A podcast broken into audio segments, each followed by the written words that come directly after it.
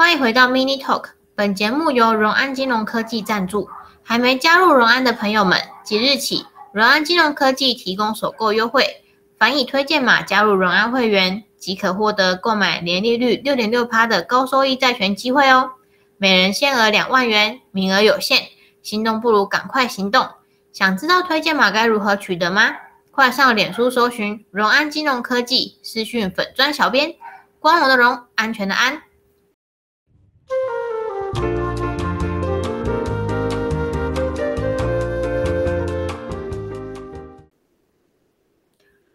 欢迎回到 Mini Talk，我是 Tina。今年因为疫情，很多本来要办婚宴的朋友，不是取消就是延后宴客。回想起小时候参加婚宴的场景，对小时候的我们来说，就是收集餐盘上面用来装饰餐点的塑胶花。如果你也很常参加这种路边流水席的婚宴，那你一定知道我在说什么。哦，不得不说，流水席的红蟳米糕真的很好吃。小时候根本不懂为什么婚礼上会让人觉得感动，直到长大后，第一次让我体会到婚礼的感动，是参加一个认识十几年，然后一起工作了五年的同事的婚礼。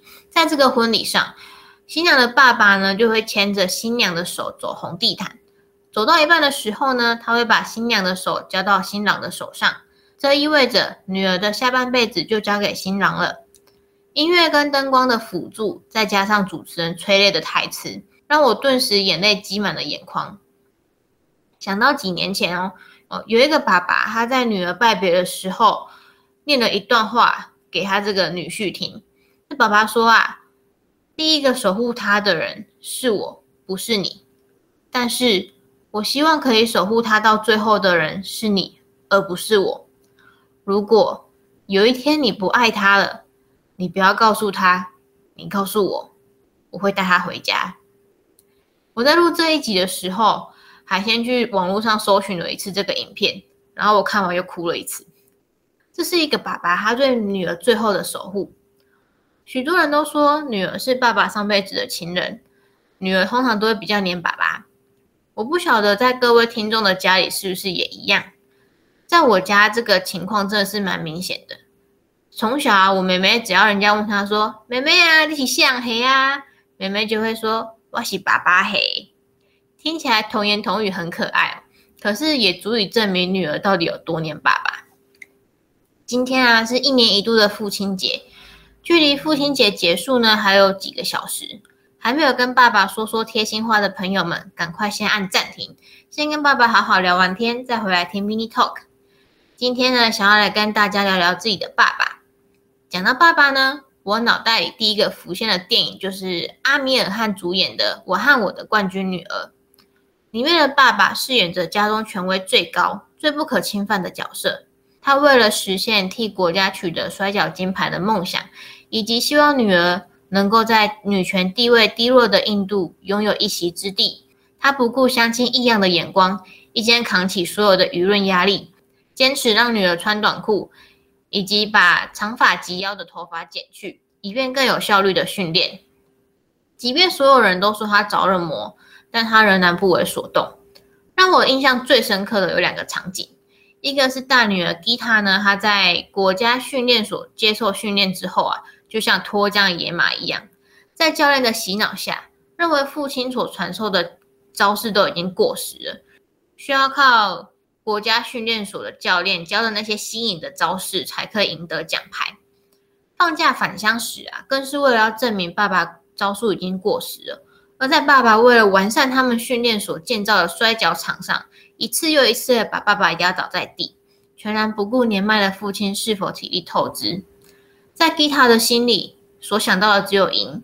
然而在后来，由于吉塔的自大，以及教练一再要求擅长攻击的吉塔不要攻击，要专注在防守，导致吉塔呢在世界杯中节节败退。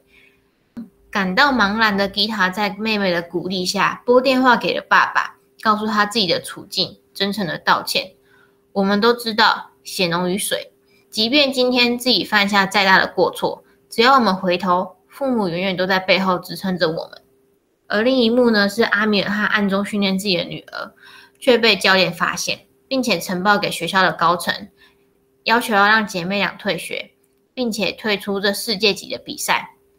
而身为父亲的阿米尔汗卸下了他所有的骄傲，含着泪拜托校长再给自己女儿一次机会，所有的错都是自己的，因为自己太痴狂于为印度拿下金牌。他翻着一本厚重的剪贴簿，里面贴满了吉塔从小赢来的每一笔奖金。他是一位教练，更是一位父亲，是一位为了女儿的需求以及未来愿意屈膝的父亲。再更后来，吉塔在比赛一开始落后了好几分，场上原本有很多替吉塔加油的人都渐渐没了信心，连吉塔自己都想要放弃的时候，场上传来一个非常熟悉的声音，喊着：“还没有结束呢，吉塔。”是父亲全心全意的相信，让吉塔他重新找到了自信。而阿米尔汗所饰演的这一类严格且话不多的父亲。也正是许多人眼中父亲的样子。然而，也有另外一种父亲，是像《熟女养成记》里女主角陈嘉玲的爸爸一样，对女儿总是关怀备至，永远是用一笑置之取代责骂的父亲。然而，这也代表着这个家庭里扮黑脸的会是妈妈。在这一部剧里，我印象最深刻的是有一幕：小时候的陈嘉玲替邻居姐姐传情书。却不小心把情书掉在路上，结果被村庄的人捡走，并且四处流传。邻居姐姐的父母啊，觉得自己早恋的女儿很丢脸，因此啊，便在自己的家门口疯狂打这个邻居姐姐。而小嘉玲呢，看到之后愧疚不已，连忙推着爸爸要他去解救邻居姐姐，而爸爸也使命必达，二话不说的扑出去演了一场苦肉计。虽然这个场景好笑归好笑。但是在需要帮助时，小嘉玲她的直觉反应就是求助于父亲，而父亲也如同小嘉玲的期待，使命必达。在嘉玲长大后，决定到外县市去读大学，爸爸纵使舍不得，仍然用摄影机拍下了所有叮嘱女儿的话，细节是小到连下机车要从左边下来，才不会被右边的 N 档共烫到。心理学家阿德勒曾经说过。幸运的人用童年治愈一生，不幸的人用一生治愈童年。我第一次听到这句话的时候，其实我不太能够理解，一直到我二十几岁，甚至是出国交换之后，我才更能够体会这句话所代表的意思。如果说我的刻苦耐劳是学习自我的妈妈，那么我的独立勇敢必定是我爸爸带给我最宝贵的礼物。从小我就喜欢爬东爬西。尤其是往高处爬，在我的记忆里，就算是跟我哥一起去公园玩攀爬绳，我也很少有说过太高，我怕，我不敢这样的话，因为我知道，无论我爬得有多高，我爸都会在下面准备接住我。一直到现在，就算爸爸已经没有办法在网子下面接住我，但我也学会更加小心独立，而我爸也总是很相信我能够将自己照顾好，就算是心疼。他也会愿意放手让我去闯、去挑战，因为我知道，只要回头，他永远在背后支持我。高中的时候，因为学校离家里有一个多小时的距离，但我很喜欢我的学校，所以就算每天要通勤来回两个多小时，我也不会觉得累。后来有朋友相约要去住学校宿舍，觉得可以节省时间，而且有人一起住又可以作伴。身为一个从小就很喜欢看各种偶像剧的我。对住宿一直有一种向往，觉得可以认识一群共患难的朋友，可以在晚上熄灯之后躲在被窝里面聊小秘密。因此，我接受了朋友的提议，一起申请去住宿。除了毕业旅行之外，我没有在家以外的地方过夜。那天一大早，我爸妈就开着车载着我的包袱来到学校宿舍，快速打理好一切后，他们就开车回家了。到目前为止哦，我都还是兴奋的状况。直到我跟我朋友在外面买晚餐，我爸打一通电话，要我记得买晚餐吃，不要太晚睡。我也不晓得为什么，就是有一种很莫名其妙的心电感应。很多时候，我爸不用多说什么，我只要听见他的声音或者是一个眼神，我就可以感受到他的担心还有不舍。然后我就会告诉自己，我会更努力的把自己照顾好。那如果你问我，是不是每次都这样得偿所愿的，可以把自己照顾得像铜墙铁壁一样？如果你看到我现在的脸哦，你就知道我多心虚。就像我前面讲的一样，我很喜欢我的高中，但是那个宿舍真的是这间学校的毒瘤。在入住的第一天，我就遇到了我人生最大的天敌——壁虎。有时候吸引力法则真的是不得不相信，怕什么来什么。因为跟我一起相约住宿的朋友，他最怕蜘蛛，但是呢，蜘蛛也在第一天就来跟他打招呼。虽然当下我是连滚带爬的逃离。但是我也没有因为这样就打给我爸求救。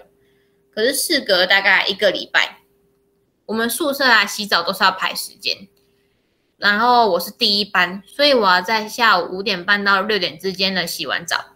那天啊，我洗澡洗到一半的时候，突然就没热水了。当时我的头已经洗一半了，想说好吧，冷水忍着冲一冲就快点结束了。天晓得冷水也没了，然后我就全身都是泡泡。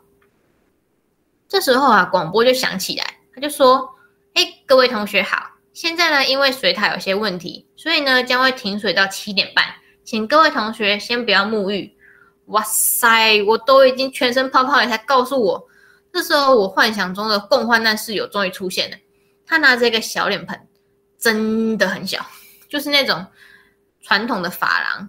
然后，如果你坐着洗头的时候，他会拿那个绿色小脸盆装泡泡的那种。大概一个巴掌大这样，然后我的室友呢，就用这个脸盆装满了饮水机的水，并且告诉我：“Tina，这是全宿的最后一盆水，你用这盆水把你身上的泡泡冲干净。”哇塞，这句话就算已经过了快十年，我现在想起来还是觉得鸡皮疙瘩，好像我室友现在就在门口跟我讲一样。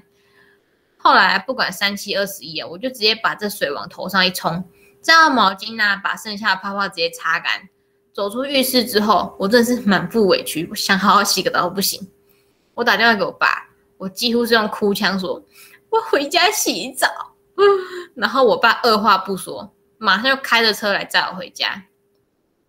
哦，我跟你讲，实不相瞒，我回家洗澡哦，我连沐浴露都还没挤，我只是先开水下去而已，我头上泡泡就出现了。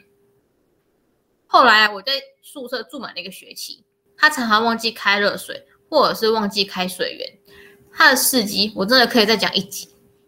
但是今天我要把主角这个位置留给天下的爸爸。祝你们父亲节快乐，身体健康，万事如意。我是 Tina，我们下次见。